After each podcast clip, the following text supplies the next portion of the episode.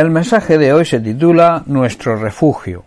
En medio de las pruebas y las tormentas de la vida, el Señor nos brinda su refugio, un lugar donde estaremos seguros y donde recibimos su gracia para afrontarlo todo. David siempre reconoció y declaró que el Señor era su refugio, en su presencia encontraba paz y seguridad. Veamos algunos salmos donde David da fe de esto que estamos comentando. En el Salmo 18, versículos 1 al 3, vemos las palabras de agradecimiento que dirige David a Dios por haberle librado de la mano de sus enemigos y de la mano de Saúl. Dice el versículo 1 Te amo, oh Dios, fortaleza mía, el Señor, roca mía y castillo mío y mi libertador. Dios mío, fortaleza mía, en él confiaré, mi escudo y la fuerza de mi salvación, mi alto refugio, Invocaré al Señor, quien es digno de ser alabado, y seré salvo de mis enemigos. Y en el Salmo 9, versículos 9 al 10, vemos una acción de gracias también de David, reconociendo la justicia de Dios. Dice, el Señor será refugio del pobre, refugio para el tiempo de angustia. En ti confiarán los que conocen tu nombre, por cuanto tú, oh Dios, no desamparaste a los que le buscaron. Y en el Salmo 61, versículo 3, vemos a David confiando en la protección de Dios. Dice, porque tú has sido mi refugio y torre fuerte delante del enemigo. David tenía un corazón de acuerdo al corazón de Dios, y él sabía perfectamente que no hay refugio más seguro y de más confianza que el Señor. David atravesó grandes tormentas durante toda su vida. De muy joven ya tuvo que enfrentar a osos y leones para defender a las ovejas, y luego al gigante Goliat, y durante su reinado tuvo que enfrentarse a sus enemigos, incluso a su propio hijo Absalón, que atentó contra su vida intentando arrebatarle el trono. Pero David, a pesar de todo, buscaba su refugio en el Señor. Nosotros también a lo largo de nuestra vida tendremos que pasar por tormenta y enfrentar enemigos y gigantes, y quizá lleguemos a pensar que sea imposible para nosotros, es cuando debemos aprender de David y buscar nuestro refugio en el Señor nuestro Dios. Solo nuestro Dios y Padre Celestial puede darnos el refugio que necesitamos.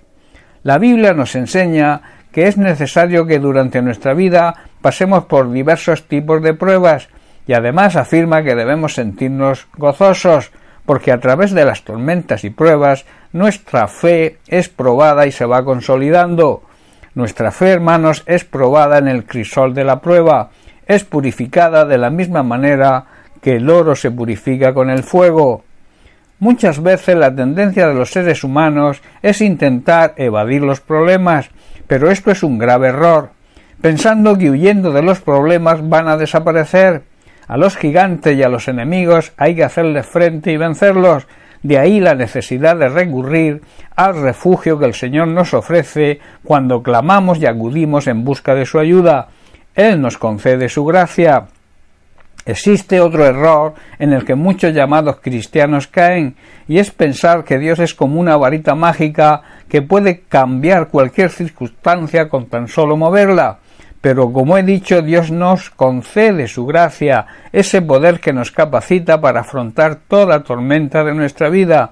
En medio de los problemas tenemos la gracia de Dios. El apóstol Pablo le pidió al Señor tres veces que lo librara de un aguijón en su carne, y el Señor le dijo Bástate mi gracia, mi poder se perfecciona en tu debilidad. En otras palabras, mi gracia es suficiente para que superes tu problema porque mi poder, que te capacita, se manifiesta en tu debilidad. Hay otros casos en que Dios no actúa cuando nosotros lo deseamos, vemos que no nos llega la ayuda. Es el momento en que debemos poner a trabajar nuestra paciencia, que esa virtud que sabe esperar, aunque se desee mucho lo que se espera.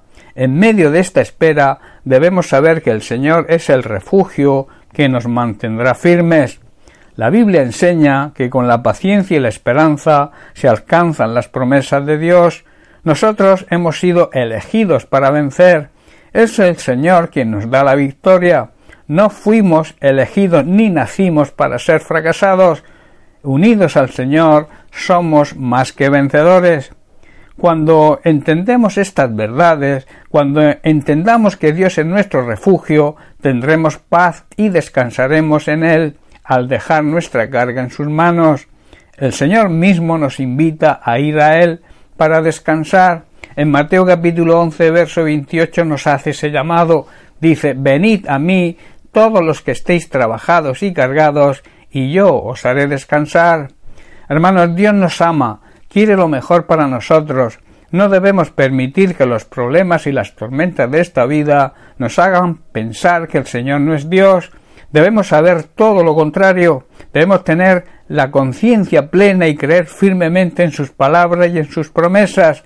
Tenemos un Dios fiel y justo, y no va a permitir que nos hundamos en medio de la tormenta. Dios nos ama tanto, su amor es tan grande que extenderá su mano para levantarnos, para sacarnos a flote y mantenernos firmes.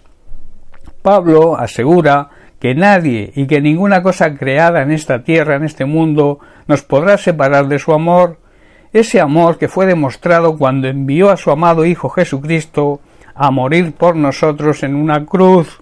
Así que en tiempo de pruebas y dificultades no dudemos en buscar su refugio, ese remanso de paz, donde experimentaremos el amor de Dios y a través del regalo de su gracia estaremos seguros y tendremos paz en nuestro corazón y paz en nuestra mente. Bien, pues hasta aquí el mensaje de hoy. Que Dios te bendiga. Un abrazo.